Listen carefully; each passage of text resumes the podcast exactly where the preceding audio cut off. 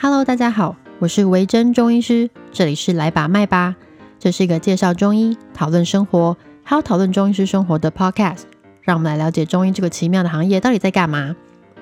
这一集我们来讨论一下汗疱疹，因为快要入夏天了，应该快了啦。最近虽然天气有点反复，但是有的时候还是会有点热，那有些人的皮肤就开始出现了一些状况。在中医门诊很常见到的，就是像汗疱疹这类的疾病，有点反复绵延，时好时坏。刚好在之前我们在搜集那个大家想要在 Podcast 上面听什么的时候，所以我就想说，那这一集我们就来讨论一下，因为在台湾真的蛮常见的。它是一种就是手部湿疹，表现呢就是说在手指啊、手掌啊，有些人是在脚掌上面会出现那种很痒很痒的小水泡。书上是说，大概七十到八十趴都是发在手上，然后啊，它会反反复复，好了，但是又出现，好了又出现，非常讨厌。那因为汗疱疹上面就有一个流汗的汗这个字嘛，很多人就会误解说，哦，可能会跟汗腺啊、流汗什么的有关，其实没有啦，它跟那个汗没有什么关系。一开始取名的时候，因为对于汗疱疹这种疾病不够了解，所以才会觉得可能跟汗腺有关哦，然后取了这个名字。另外，它跟疱疹也是没有关系，疱疹是另外一件事情，所以呢，它不会传染，它不是一种病毒感染的疾病。虽然看起来好像很可怕，密密麻麻小水泡这样，那它因为没有传染力的关系，所以大家不用太担心。一开始取名的时候，大概是一八七三年左右。那个时候有一个医生就发现这个疾病，并且帮他取了名字。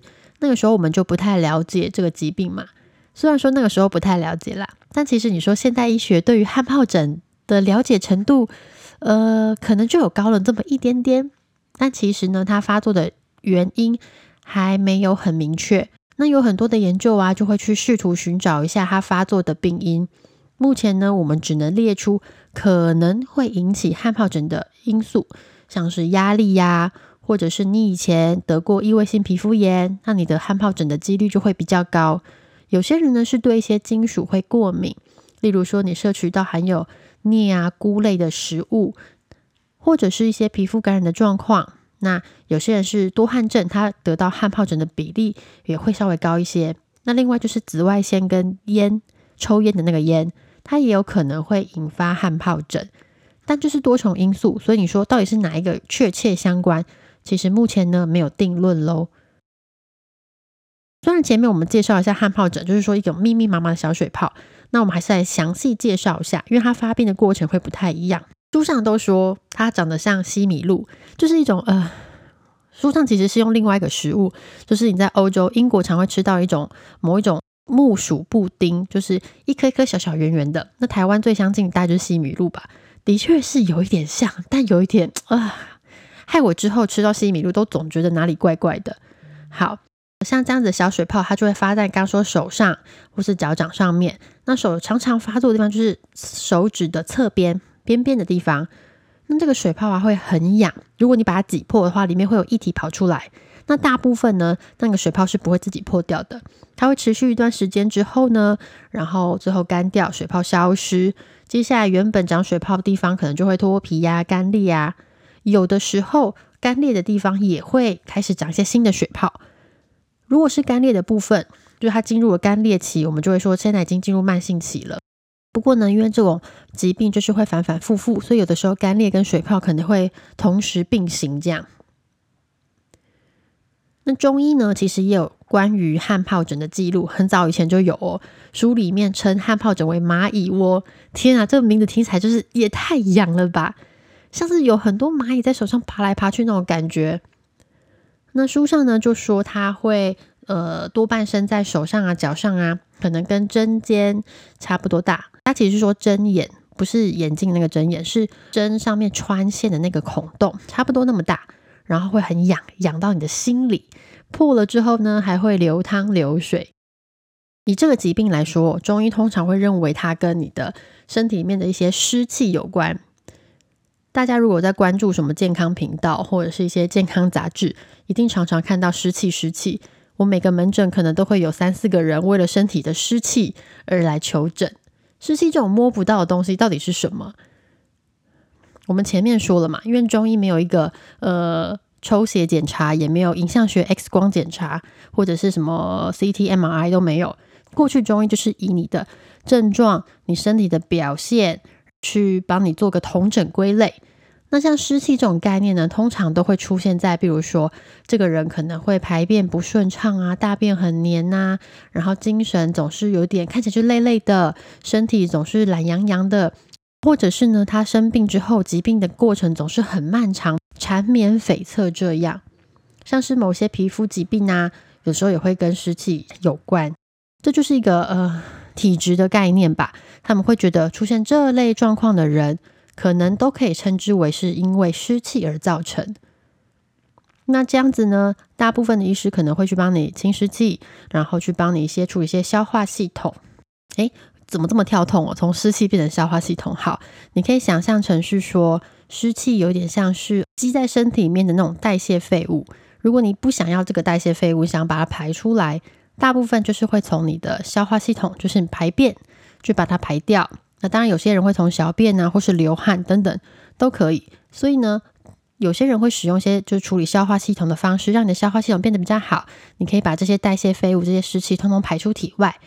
汗疱疹呢，有的时候我们就会从肠胃道去用药啦。那另外除了内服药之外，当然还会有一些外用，像是急性水泡期的时候啊，你可以考虑泡手方，那个泡起来其实还蛮舒服的。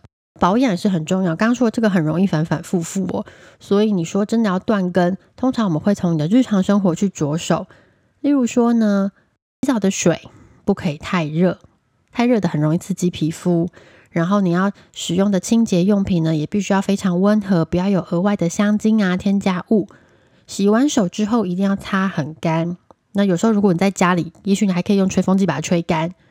湿产品一定要用，通常我们会建议比较单纯的，比如说凡士林，这就是一个很好的保湿产品。可能大家就会觉得很黏，但是当你手上已经变成干裂、脱屑的那种状况的时候，凡士林的保湿效果其实很好。另外呢，减少刺激性的物质，例如刚刚说的香精。那有些人会呃工作上会接触一些有机溶剂，这个风险会比较高。书里面是说，还有个酸性食物，就是在你汗疱疹发作的时候，不要靠近酸性食物，像是葡萄柚那种的。那另外吃到一些什么颞菇铬的食物要小心。真的是有一篇研究，他们去探讨哦，他们抓了一群人过来，然后让他们吃低镍食物。等一下我们来说低镍食物有什么，然后发现呢，四个礼拜之后，有六十一趴的病人，他的汗疱疹的症状居然减轻。好，什么是低镍食物？包含了巧克力、黄豆、麦片、坚果、豆荚类的食物，这些都算是低镍食物。所以，如果你在日常生活中，呃，会摄取到这些食物的人，也许你可以考虑把它们的比例降低啦。刚刚说碰水这件事情要小心，一定要擦干。那有些人的工作就是要频繁的碰水啊，比如说你必须要在餐厅工作，那你就是一直要碰到水，洗很多很多碗这种。那我通常我们都会建议戴手套，戴手套这件事情也是有学问的哦。如果你必须要长时间碰到水，比如说会超过可能十分钟以上，那我会建议你可以戴两层手套。碰到手皮肤的这一面，请你戴个棉手套。棉手套的目的就是吸汗，因为你戴了很久的手套之后，手会出汗嘛，汗水其实也是一种刺激物，所以戴棉手套呢，可以把你的汗水吸收掉。那棉手套会吸水啊，那你碰水怎么办？所以棉手套外面呢要再罩一层塑胶手套，防水用的。这样子你在工作的时候才不会因为水的侵袭或是你自己汗水的侵袭而造成汗疱疹变得更加的严重哦。那如果你只是在家里要洗个碗或者是洗个衣服什么的，大概就是戴个手套就好，不需要到这么讲究。所以汗疱疹这种疾病虽然常见，但原因却还是有一点不明。我们还在持续的研究中。如果你有汗疱疹的问题，看起来好像不严重，反反复复而已。但是有的时候它发作起来，可能还会合并一些其他的感染，像是霉菌感染，或是抓破了很容易会细菌感染这种，我们还是会建议你提早就医。有一些坊间的比较特别的治疗方式。我都会建议你问过你的西医或是中医之后再做尝试，这样比较安全喽。好，那我们这一集就到这边。